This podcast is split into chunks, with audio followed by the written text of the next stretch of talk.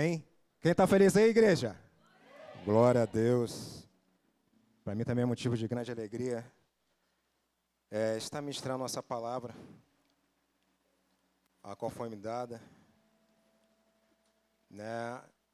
E o pastor falou comigo, essa palavra, ela, né, às vezes encontra o meu coração, que ela já até foi falada aqui na manhã, né, até pela minha esposa, que é um texto bastante conhecido, né? Um texto de Romanos 8:35, né? O apóstolo Paulo, ele escreve essa carta aos Romanos que diz assim: "Quem nos separará do amor de Cristo?"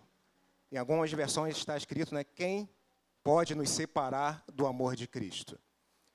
E esse é um texto bastante interessante que o apóstolo Paulo né, ele poderia dizer: é, quem pode me separar? Ou ele escreveu, ou ele poderia escrever aos seus destinatários, dizendo: quem pode vos separar do amor de Deus? Mas ele é bastante inteligente que ele diz que ele é uma coisa que pode tanto separar a ele como aquelas pessoas a qual estavam recebendo esta carta. Então, o que poderia separar o apóstolo Paulo e aquelas pessoas do amor de Deus? Se nós conseguirmos sair daqui entendendo o que é o amor de Deus, nós estaremos fazendo uma coisa muito boa. Porque às vezes nós esquecemos o que é o amor de Deus. E logo após essa ministração, nós estaremos compartilhando do corpo e do sangue de, de Cristo. Então nós temos que entender que amor é esse que Cristo fez por mim e por você. Que ato é esse?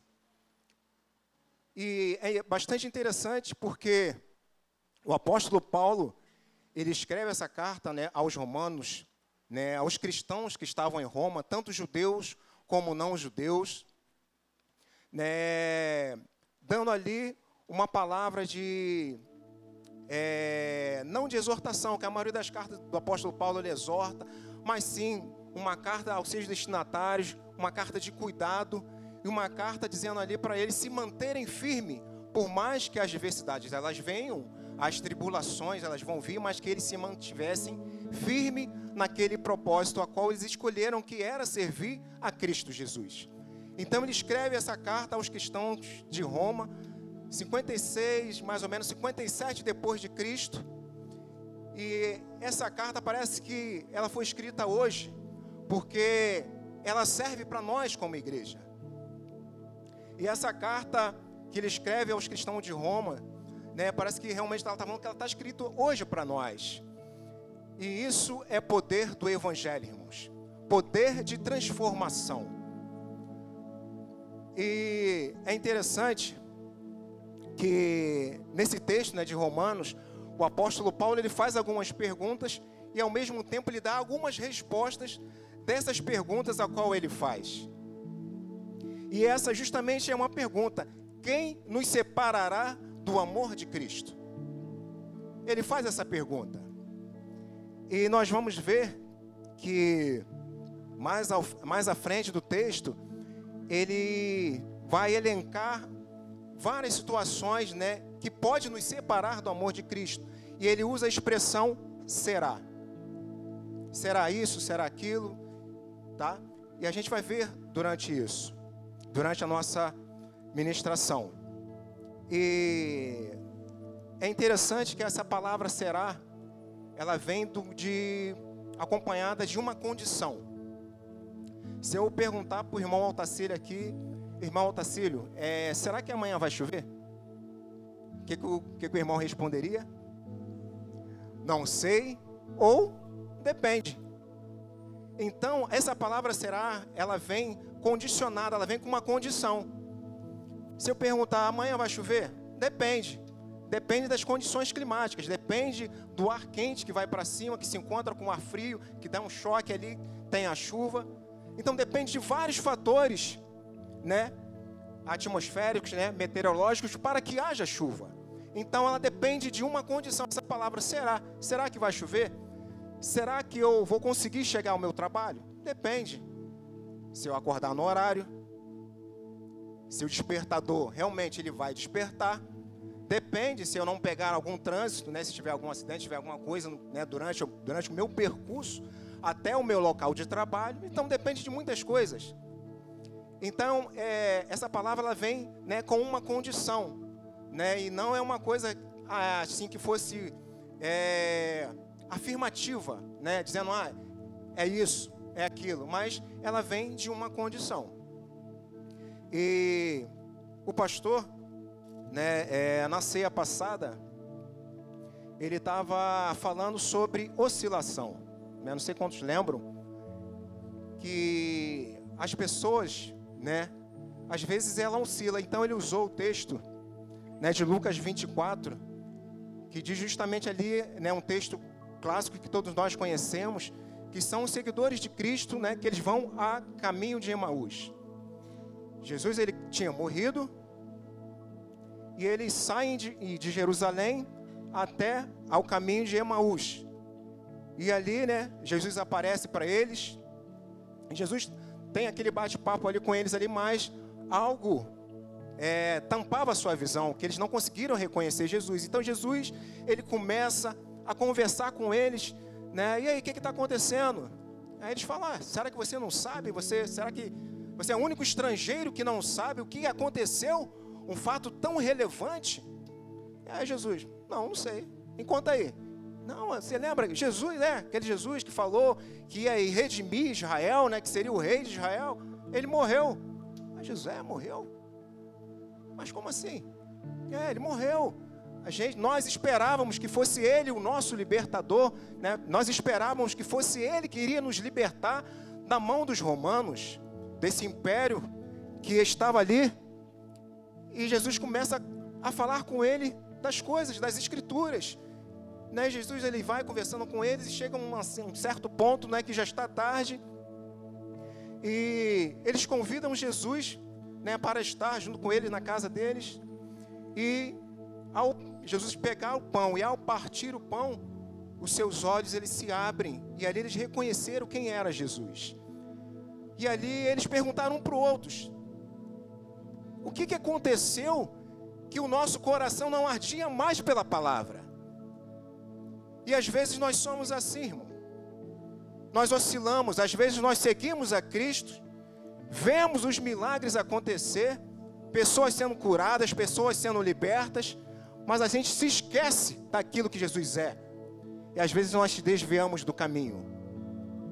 Aí vem a palavra que eu estava falando com vocês. O que será que aconteceu para que houvesse essa oscilação desses seguidores de Cristo? Será o medo? Depende. Lembra da palavra será? Que ela vem condicionada de uma outra palavra que é depende? Será angústia? Será descrença? Porque para eles terem ido a caminho de Emaús, no meu pensamento eles é, observaram ali que aquele plano que Jesus falou que ele ia ressuscitar, eles tinham fracassado. Porque eles não esperaram Jesus ressuscitar. Ainda era o terceiro dia, Jesus ia ressuscitar, mas eles, por conta própria, não, não vamos esperar Jesus não. Pô. Ih, nós esperávamos realmente um rei poderoso, um exército poderoso, vindo com seus cavalos. Mas aquele que falavam, né, que era o rei dos judeus, ele foi crucificado. E nós não temos ninguém para estar conosco. Então, o que será que houve com aquelas pessoas que fizeram elas oscilar? Será o medo? Será a descrença? E aí, o que será? Então, nessa manhã nós vamos falar justamente em relação à nossa caminhada. O que, que nós estamos fazendo em relação ao amor de Cristo? Ao amor a qual Paulo ele escreve aos romanos. O que pode nos separar deste amor? Então nós vamos estudar um pouco aqui, vamos falar um pouco sobre três situações, né, que Paulo vai elencar mais à frente, né, dentro dessa palavra será. Então nós vamos falar aqui de três situações vamos falar de duas palavras e uma frase. Amém? Anotem aí. A primeira palavra será. Segunda palavra depende. E uma frase estou certo. Então nós vamos ver que dentro, né, dessa palavra de Romanos, nós vamos, dizer, nós vamos analisar isso. Será, depende e estou certo. Amém? Então, antes de nós lermos, né, é, continuar, né, com o texto que foi lido de Romanos 35, é, nós vamos falar um pouco dos versículos anteriores que antecedem a Romanos 8 e 35, que também são algumas perguntas a qual o apóstolo Paulo, né, na carta, né, aos seus destinatários, né, que é os cristãos de Roma, de Roma, e ali ele vai fazer algumas perguntas. E também a gente vai ver que ele vai dar algumas respostas em relação àquelas perguntas. Em Romanos 8, numa parte aqui do versículo 31, diz assim: Se Deus é por nós, quem será contra nós? Olha a palavra aí, lembra? Será? Se Deus é por nós, se Deus é por mim, se Deus ele é por você, quem será contra nós? Dá-se uma ideia de que tem alguém pelejando contra a gente, alguém tentando nos paralisar. Então, quem é esse que é contra mim e que é contra você?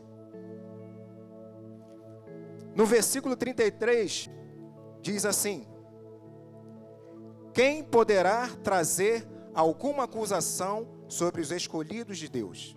É uma pergunta também. Quem poderá te acusar? Quem é essa pessoa que tenta nos acusar de algo? Nós, como os escolhidos de Deus. Quem é? Outra pergunta, no verso 34.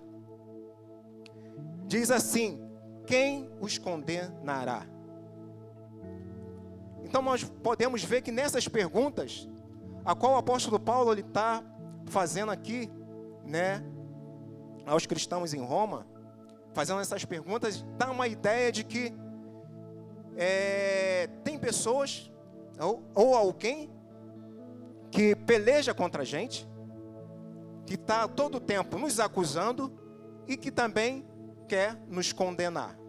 Amém? Conseguimos entender isso? Amém? Então o que acontece? É, essa ideia, né, desses versículos, é, nos dá uma ideia de um tribunal. Tá? Então eu queria aqui ilustrar nesta manhã, né, é, se nós estivéssemos num tribunal, como seria? Tá? É, o pouco assim que eu sei, né, nunca participei, né, né, de nenhum julgamento, nenhum tribunal, mas basicamente, né, que pode falar é Hannah, né? Hannah, né, se formou em direito, então ela tem né, um pouco mais né, de conhecimento do que eu, mas dentro do, dentro do conceito básico, dentro de um tribunal, existe ali algumas testemunhas, isso? Pode me corrigir, tá, Hannah, se eu estiver errado, amém? Existe ali algumas testemunhas, né, para ali para defesa, acusação, e existe também um advogado de defesa, um advogado de acusação e um juiz, né, a qual ele vai legislar, a qual ele vai julgar aquela causa a qual está sendo é, determinada ali no tribunal. Então, imaginemos que nós, se nós estivéssemos num tribunal, tendo ali um advogado de acusação, a qual seria Satanás, e nós, como no banco de réus, dos réus ali, né, representando a humanidade, e o nosso advogado de defesa, Jesus, a qual está ali para nos defender, e o juiz, o próprio Deus, sabendo que o juiz ele tem que ser imparcial. Ele julga com imparcialidade. Então imaginemos se nós estivéssemos num tribunal, como seria é, todo esse rito, né? Como seria esse julgamento? Então eu tentei mais ou menos imaginar, né, trazendo para a gente, para a gente entender um pouco dessa questão, que, que, o apóstolo Paulo ele está falando aos romanos em relação a isso. Então, né, eu criei aqui mais ou menos, né, dentro do meu campo imaginário, essa perspectiva de um tribunal. E ali, como eu falei, né, é, a acusação, ela, quem está acusando, né, ela tem que comprovar pelas, pelas provas ali, realmente que aquela pessoa, realmente ela fez aquele ato. Se eu vou te acusar de alguma coisa, eu tenho que ter prova, correto? Então, se eu vou te acusar de alguma coisa que você fez, de algum crime que você cometeu, eu tenho que colher essas provas para ser apresentada no tribunal, para o juiz ele poder julgar, né, aquela acusação a qual estou fazendo, correto? Então, o advogado ali de acusação, ele vem com a seguinte prova, né, as provas, que significa, né, a materialidade para condenar alguém. E dentro dessas provas, a qual foi colhidas pelo advogado de acusação, estão ali o resto do fruto que foi comido por Adão e Eva. Tá? É uma imaginação, tá, irmão? Tá? Não estou falando que está escrito na Bíblia, tá? Mas para a gente conseguir entender mais ou menos o que, que a gente está falando em relação ao amor, tá?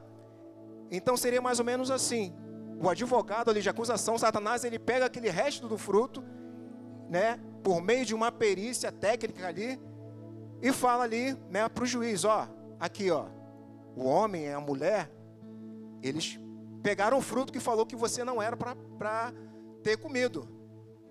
Então nós temos aí uma prova da materialidade para acusar a humanidade.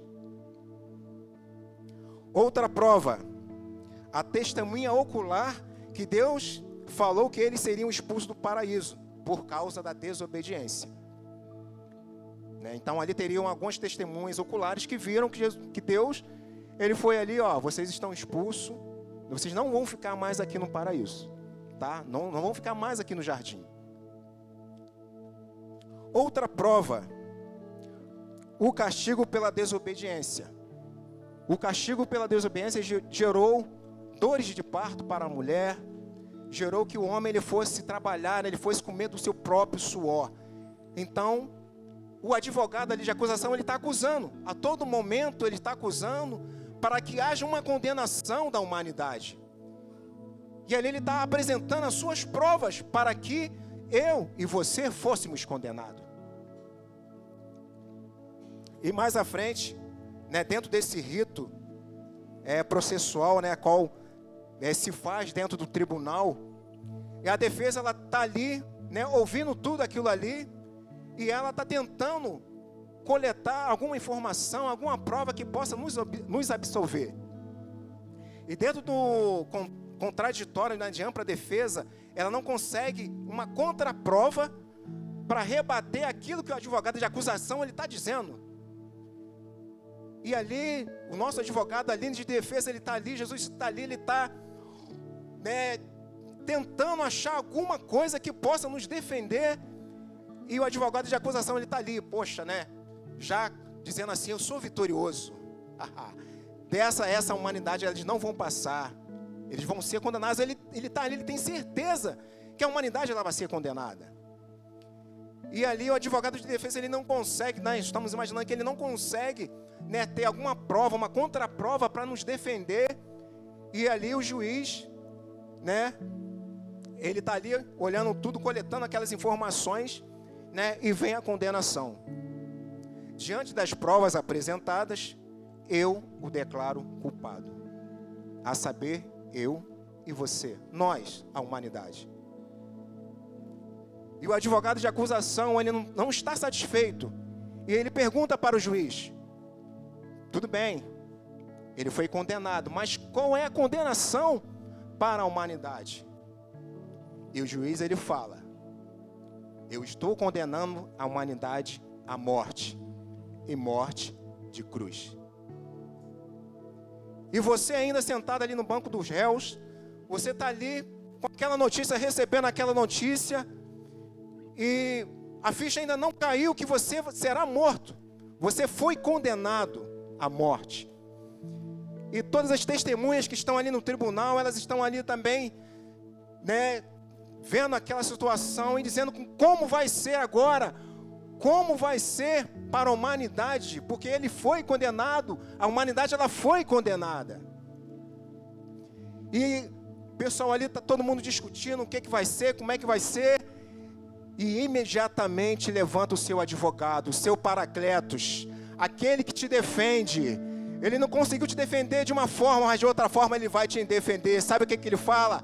Ei, eu vou pagar esse preço. Eu vou morrer no lugar da humanidade. Porque eu sei que eles não têm condição de passar por esse sofrimento. E todo mundo perplexo, olhando e dizendo entre si: como ele vai fazer isso? Como ele vai morrer no meu lugar?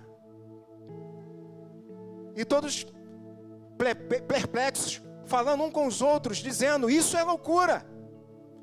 Ele vai pagar um preço, ele vai ser condenado pela uma condenação a qual ele não fez nada. E todos ali estão perplexos com isso. E Jesus ele fala: Eu vou pagar esse preço, eu vou ser condenado no lugar dele. Pode me condenar, pode me crucificar. E todos dizem: Isto é loucura. Mas sabe por que é loucura, irmãos? A cruz, dentro da antiguidade, era uma das piores mortes que uma pessoa poderia sofrer. Alguns estudiosos dizem que a crucificação, em primeiro lugar, era a pior morte que alguém poderia ser acometido. Depois viria a fogueira e a decapitação. Então a cruz era a pior morte. E por que era loucura? Porque numa pregação aqui nós é, ouvimos o que Johnny pregou sobre a crucificação. Sobre você ser crucificado antes da crucificação, o flagelo que era antes da crucificação. Você ser é, tomar chibatadas ali, ser flagelado, ainda mais carregar a parte horizontal da sua cruz até o lugar da crucificação. Era uma dor tremenda, imaginável, surreal. E para muitos era loucura o que seria feito.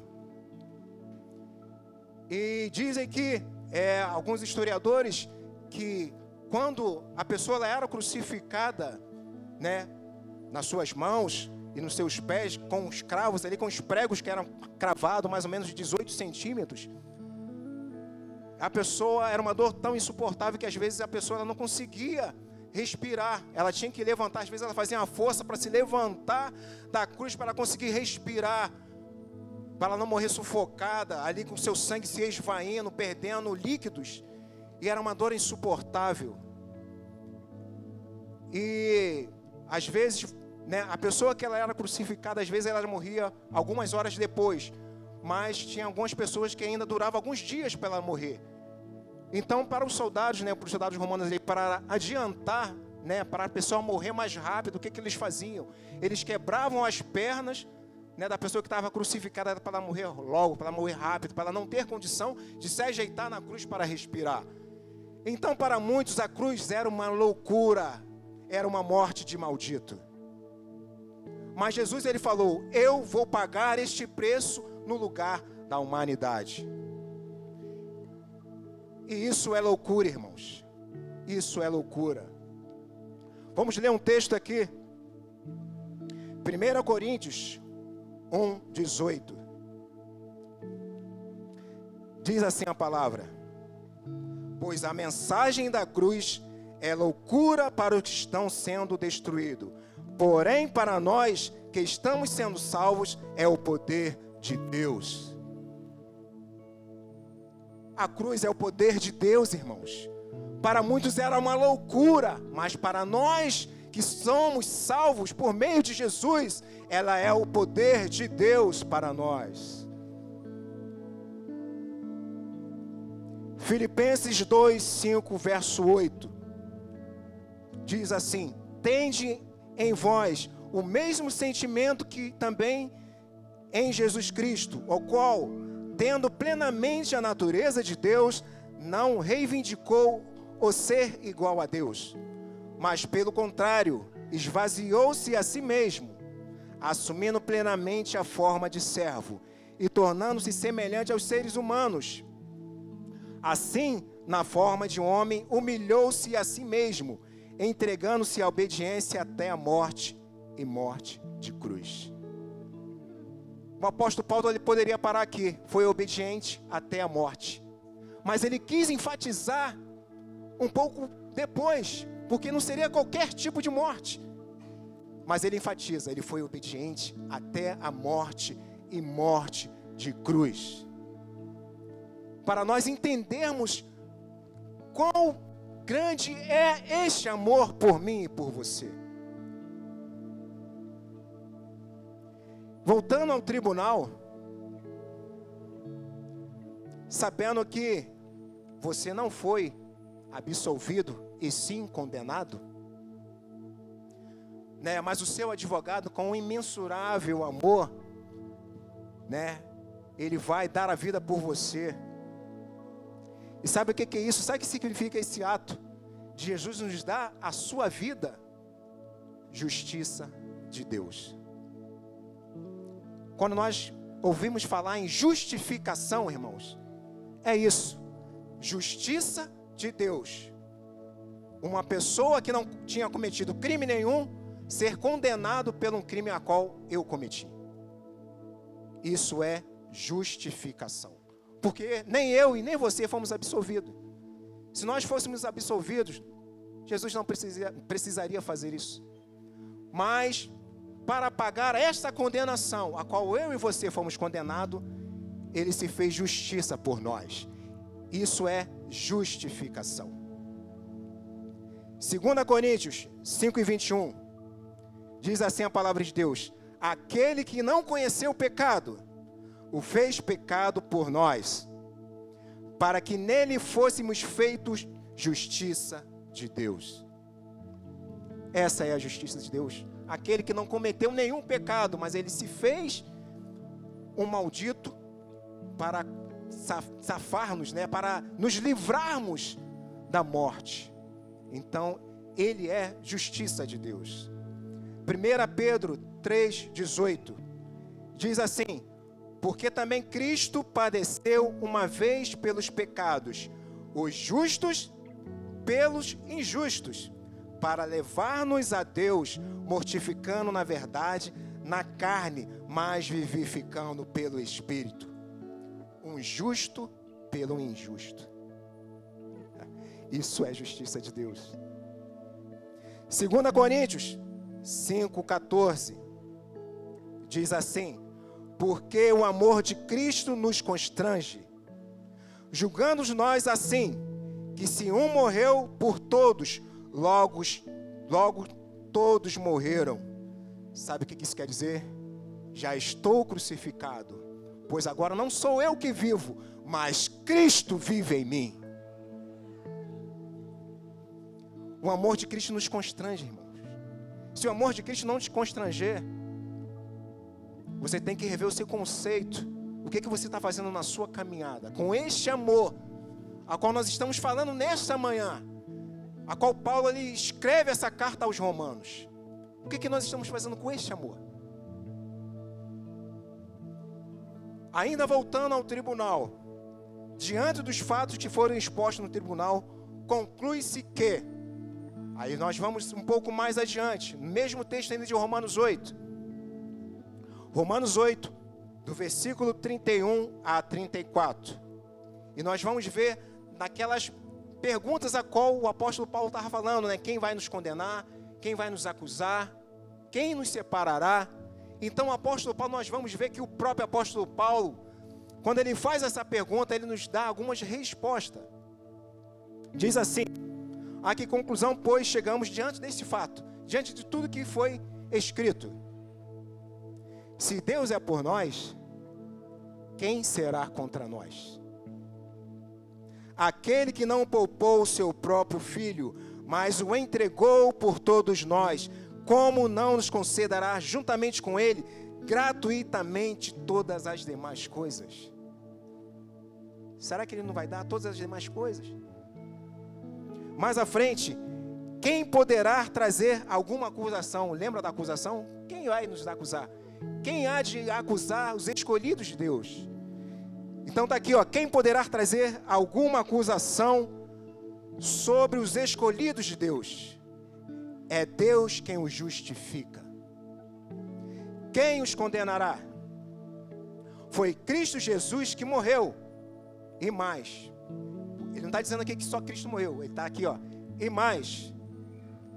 Ele ressuscitou dentre os mortos e está à direita de Deus e também intercede ao nosso favor.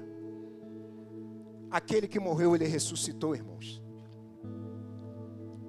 Então nós podemos ver que, diante de tudo que ele está falando aqui, diante das perguntas, ele mesmo dá algumas respostas. E é, agora em Romanos 8,35, lá, né, logo aquele texto que eu li, ele vai perguntar o que pode nos separar do amor de Cristo. Aí lembra da palavra será? Então, né, lembramos que a palavra será, ela vem né, com uma condicional. Depende, estou certo. Amém? Então, ele diz assim: quem nos separará do amor de Cristo? Será a tribulação? Ou a ansiedade? Ou a perseguição? Ou a fome? Ou a nudez? Ou o perigo? Ou a espada? Quem pode nos separar? Será que o perigo, a espada, a perseguição, as tribulações, será que isso é maior do que o amor de Deus? Será que essas coisas a qual Paulo ele está elencando aqui, será que isso é muito maior que o amor de Deus? Será que uma tribulação, será que uma ansiedade, perseguição, será que isso é maior do que o amor de Deus? Ele faz uma pergunta. Depende. Depende. Mas lá, como assim? Por que depende? Depende. Depende, aí vem a frase. Você está certo ou você não está certo? Se você estiver certo, o depende, ele sai. Mas agora, se você não estiver certo, se você não tiver convicção, se você não tiver uma afirmativa de quem realmente Deus é, o que Ele fez para você, o depende ele vai entrar. É um condicional. Amém? Nós temos que sair daqui entendendo isso. E olha o que, que Paulo diz, 2 Coríntios 4, versículo 8 ao 12. Diz assim: Sofremos pressões de todos os lados, contudo, não estamos arrasados. Ficamos perplexos com os acontecimentos, mas não perdemos a esperança. Somos perseguidos, mas jamais desamparados, abatidos, mas não destruídos trazendo sempre no corpo o morrer de Jesus, para que a vida de Jesus, da mesma forma, seja revelada em nosso corpo. Pois nós que estávamos vivos, somos cotidianamente entregues à morte por amor a Jesus, para que a sua vida também se manifeste em nosso corpo mortal, de maneira que nós opera a morte, entre vós a vida. Ele está dizendo aqui: podemos ter tribulações? Podemos. Podemos passar por ansiedade? Podemos. Podemos ter tribulações, tudo que foi falado? Podemos. Mas nós sabemos que nós não estamos desamparados. Podemos ficar perplexos das coisas que estão acontecendo ao nosso redor, mas Deus ele nunca nos abandonou, irmão. Ele nunca vai nos abandonar, porque ele poderia nos abandonar naquele ato quando nós fomos julgados a própria morte, mas ele se fez maldito por nós, maldito até a morte de cruz. Ele não nos desamparou, ele nunca vai nos desamparar. Mateus 10, 22. E por causa do meu nome sereis odiado de todos, contudo, aquele que permanecer firme até o fim será salvo. Essa é uma promessa para mim e para você, irmãos. Aquele que permanecer firme, dentro dessas tribulações, dentro dessas aflições, se você permanecer firme, você será salvo, irmãos. É isso que está dizendo aqui, irmãos. Vamos ter, vamos passar por tudo, irmãos. Não se engane que ser cristão é uma vida fácil. Se você é cristão e você está dizendo que você vai ter uma vida fácil, que você não vai ter, passar por nenhuma aflição, que você não vai ter nenhuma enfermidade, você não está vivendo um verdadeiro cristianismo. Porque Cristo está dizendo isso aqui, ó. Vocês vão passar por tudo isso aqui. Mas aquele que permanecer firme, ele vai ser salvo. Essa é uma promessa para mim e para você. Agora eu queria fazer uma correlação, irmãos, entre o texto de Romanos 8, 35, ao qual nós lemos, né? E Gálatas 5. Fazer uma correlação entre essa palavra será, depende e estou certo. Amém? E em Gálatas né, 5, do versículo 19 ao 21, ele vai tratar sobre as obras da carne. Amém? Eu não vou falar aqui dos frutos, dos frutos do Espírito, que às vezes a gente só decora os frutos, mas a gente não vive os frutos. Para a gente viver os frutos do Espírito, nós temos que saber o que é a carne, o que as obras da carne ela produz. Às vezes nós dizemos, ah, eu tenho que ter um coração longâmino, né? Eu tenho que ter domínio próprio, temperança, paz, né? Tem que ter alegria. Às vezes nós decoramos isso. Ah, os frutos do Espírito produzem isso. Pá, pá, pá, pá. Amém. Mas será que realmente você faz o que os frutos do, do Espírito realmente Ele quer que você produza? Então, irmãos, automaticamente nós, quando nós conhecemos as obras da carne e mortificamos as obras da carne, os frutos do Espírito ele começa a aparecer. Nós começamos a frutificar aquilo que Deus quer que realmente nós frutificamos. Então eu peguei algumas palavras, né? Paulo elencou lá sete situações, então vou elencar aqui sete situações a qual trata das obras da carne. Tá? Não vou pegar todas aqui, mas eu vou pegar algumas situações a qual é, o próprio apóstolo Paulo escreve né, aos Gálatas. E diz assim, então, em Romanos 8,35, né? É aquela pergunta: quem nos separará do amor de Cristo? Será, né? Aí então nós vamos fazer essa reflexão. Será, depende, estou certo. Então, dentro de Gálatas, será o ódio?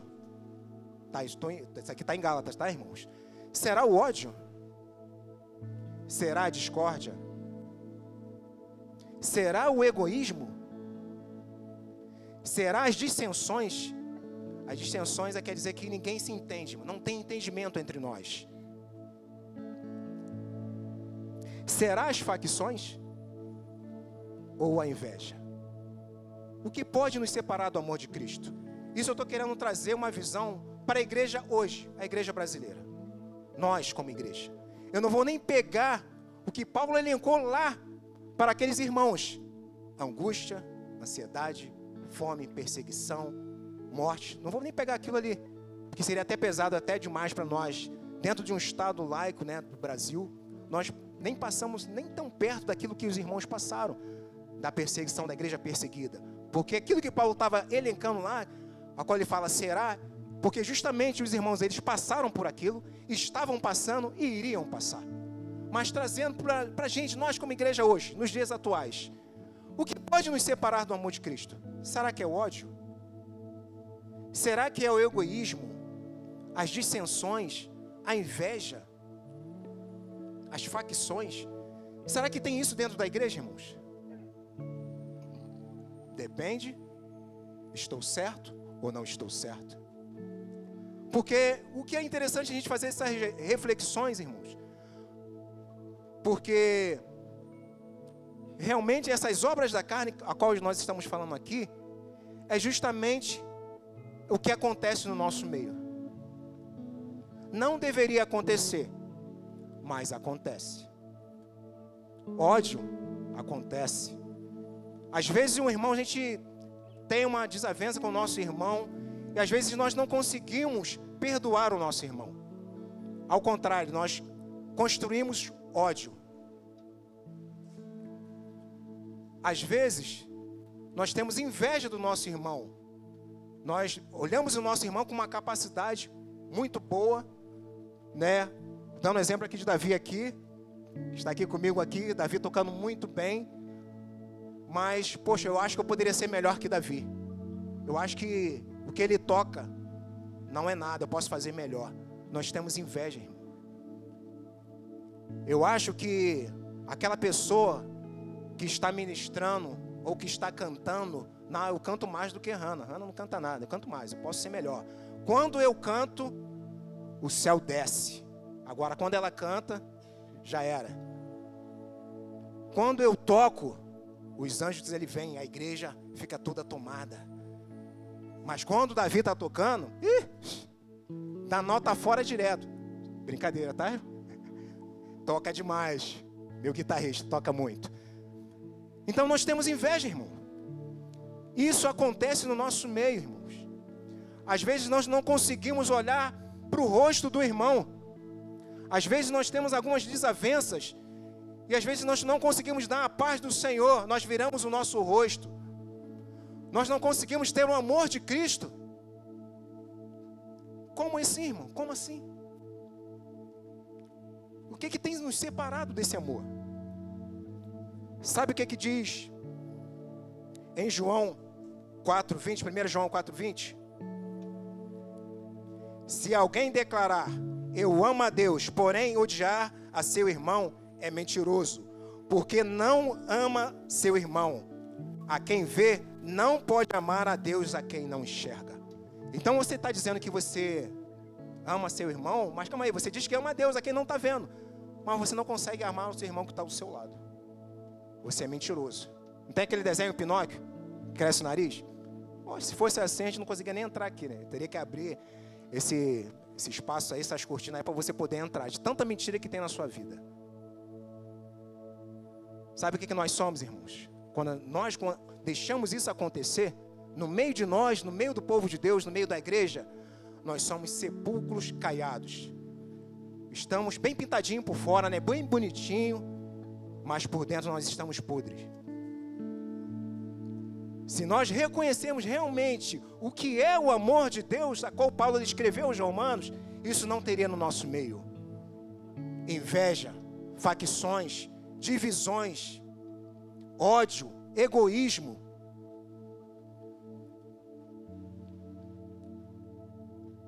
E essa essa questão, irmão. Será que realmente é isso mesmo? Será que você está no depende ou estou certo? Será que isso tem nos afastado do amor de Deus? Nós vamos compartilhar do pão e do cálice, do corpo e do sangue de Cristo. Se nós não sairmos daqui e entendermos isso, irmãos, nós estamos no lugar errado. Eu gostaria de compartilhar é, só uma situação, mas eu gostaria que o louvor também já subisse, que eu estou concluindo. Eu gostaria de compartilhar só uma situação em relação à questão do que, que nós estamos fazendo aqui na terra. Eu tive uma perda no meu local de trabalho, um companheiro meu de trabalho, ele faleceu, né, recentemente, há mais ou menos há uns dois meses, e eu fui no velório desse companheiro meu de trabalho. E dentro desse velório ali, quando eu cheguei, é, eu olhei que tinha poucas pessoas naquele velório. E aquilo ali me chamou a atenção, eu comecei a analisar. Né, não que seja que você vai a um cemitério, que seja uma coisa legal. Realmente não é legal. Mas você não está indo lá pela pessoa que morreu, aquela materialidade, que ele só tem uma, uma matéria, que é o corpo, mas sim pelo legado que aquela pessoa deixou. E sim também ali para você estar junto com os familiares. Então eu achei uma coisa meio estranha, porque é, os amigos, os familiares eram muito poucos. Poderia contar na mão ali, se tivesse umas 12 ou 15 pessoas, eram muito. E aquilo ali ficou na minha cabeça, mas o que está acontecendo? Eu né, comigo ali nos meus pensamentos. Né, e nessa hora da morte é a hora que nós fazemos uma reflexão da nossa vida, o que, que nós estamos fazendo aqui na terra.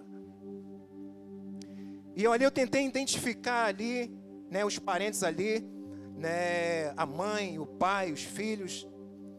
E esse meu colega, eu ia muito na casa dele, já participei de vários eventos né, de aniversário junto com as minhas, com as minhas filhas. Junto com a minha filha, na realidade, a Gabi não era nascida, era só a Vitória. Então, é, esse filho do meu colega, ele tem mais ou menos a idade da minha filha, né, mais velha. Né, ele já foi na minha casa algumas vezes participando de aniversário da minha filha. Também já fui na casa desse irmão, desse, desse, meu, desse meu amigo. Né? E ali eu fiquei pensando e olhava ali para o rosto do filho, para o rosto da mãe e para o rosto do irmão. Não tinha expressão nenhuma de perda, mas sim aquela expressão: ah, foi tarde, já deveria ter ido. E eu olhando aquilo ali, eu falei, né, ficou aquilo na minha mente, eu falei, mas o que está acontecendo? Aquilo ali me chamou a atenção. E ali os amigos ali, né, também, tipo assim, eu não tive coragem de falar, né, com meus amigos para de repente falar, será que é de repente alguma coisa da minha cabeça, né? Eu pensando, não, de repente deve ser alguma coisa da minha cabeça. E foi uma cerimônia ali, né, um cerimonial, né, um funeral até bonito.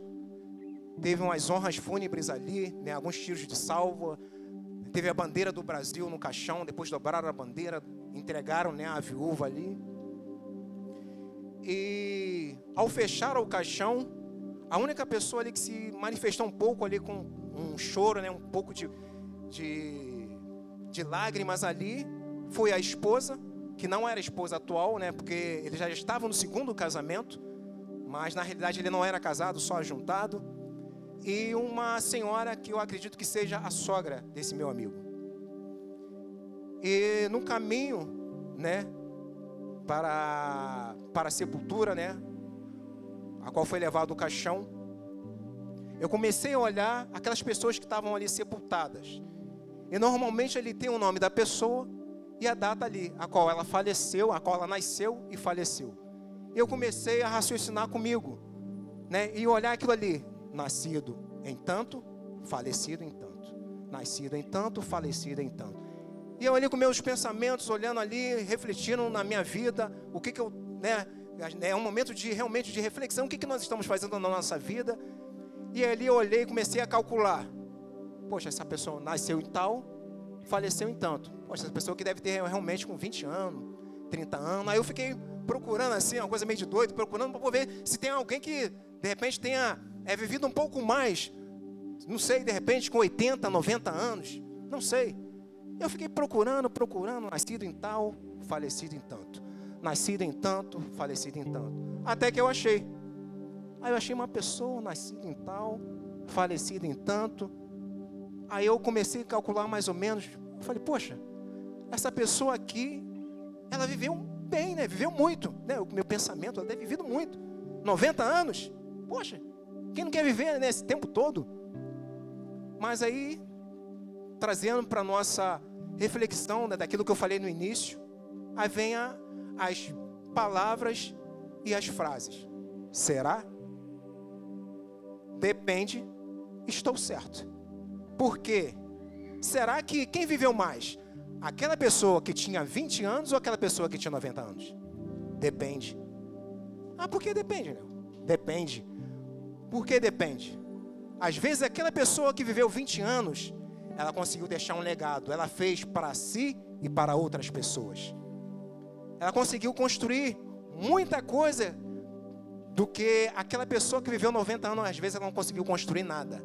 Às vezes aquela pessoa que viveu 90 anos, ela não conseguiu fazer nada para si e nem para as pessoas que estavam à sua volta. Então, será que realmente vale a pena a gente viver tanto tempo e não construir nada para a gente e nem para as pessoas que estão ao nosso redor? Depende, irmãos. Porque às vezes a pessoa que não viveu tanto tempo, ela fez muito mais coisa com a, é, é, do que aquela pessoa que viveu muito mais tempo. Mas nós temos que ter uma certeza, irmãos. O que, que nós estamos fazendo com a nossa vida aqui na Terra? E depois, mais à frente, eu fui descobrir a situação que ficou na minha mente daquele meu companheiro de trabalho. E eu conversando, né, um dia após com alguns companheiros de trabalho, e alguns companheiros vieram falar comigo, poxa, poxa, olha, você observou lá no, no, no cemitério que né, situação toda? Eu falei, eu observei, né, eu achei uma coisa meio. Aí ele falou, não, também achei. E alguns companheiros que foram no carro, não, também eu percebi isso. E depois, no outro dia, eu conversei com outro colega meu, né, a qual é mais próximo, né, estava mais chegado daquela família. Eu comentei isso com ele, aí ele falou: Você não sabe o que estava acontecendo com o nosso companheiro de trabalho? Eu falei: Não. Ele ficou vários anos sem falar com a mãe, vários anos sem falar com o irmão e vários anos sem falar com a mãe. Levou para o seu túmulo ódio, rancor, egoísmo. Não sei o que estava no coração daquela pessoa, mas ela não conseguiu perdoar os seus entes queridos. Morreu levando tudo aquilo que ele poderia deixar para fora. E mais, as pessoas que ficaram não conseguiam ter ali a oportunidade de perdoar aquela pessoa a qual morreu. E isso é uma reflexão para nossas vidas, irmãos. O que, que você está fazendo da sua vida aqui? E eu pergunto para você: qual é o melhor dia de perdoar? O melhor dia para você perdoar alguém é hoje, irmão. Tem que perdoar? Faça isso hoje. Porque o amanhã a gente espera do amanhã, amanhã às vezes ele não vai acontecer, irmãos. Hoje nós estamos, amanhã nós não poderemos estar. Nós somos como um vento passageiro, irmãos. Nós somos como uma nuvem que ela aparece e vai embora depois, lá. É assim a nossa vida. E às vezes nós estamos carregando ódio, rancor, tudo que foi falado aqui em Gálatas aqui, as obras da carne, nós carregamos isso dentro de nós. Às vezes nós carregamos o ódio, o egoísmo, a inveja, facções, dissensões. Mas sabe qual é a nossa conclusão que nós estamos dizendo aqui, irmãos? Sabe o que, que o apóstolo Paulo está falando? Sabe qual a conclusão que ele chegou? Romanos 8, 37 a 39 diz assim: Contudo, em todas as coisas somos mais que vencedores por meio daquele que nos amou. Portanto, estou seguro de que nem a morte, nem a vida, nem os anjos, nem os demônios, nem o presente, nem o futuro, nem qualquer poderes, nem a altura, nem a profundidade, nem qualquer coisa, outra coisa, criatura poderá nos afastar do amor de Deus que está em Cristo Jesus nosso Senhor. Nada disso pode nos separar do amor de Deus, irmãos. Nada. O egoísmo, a inveja, as facções, a divisão, nada disso pode nos separar do amor de Deus. O amor de Deus ele é maior do que tudo isso, irmãos. Se nós não praticarmos verdadeiro amor, irmãos, de nada vale. Nada vale, irmãos. Essa é a conclusão, irmãos. Pratiquemos o verdadeiro amor, irmãos perdoamos agora, o hoje. Não espere para amanhã, não. Nós iremos agora partilhar, nós iremos compartilhar do pão, do sangue de Cristo. O que é que nós estamos fazendo na nossa vida? Perdoe agora, perdoe hoje. Hoje é o melhor dia. Se você sair daqui com esse pensamento, sabendo realmente o que é o amor de Deus, nós estamos ganhando muita coisa nós estamos ganhando muita coisa. Amém? Então nós vamos partilhar do corpo e do sangue de Cristo.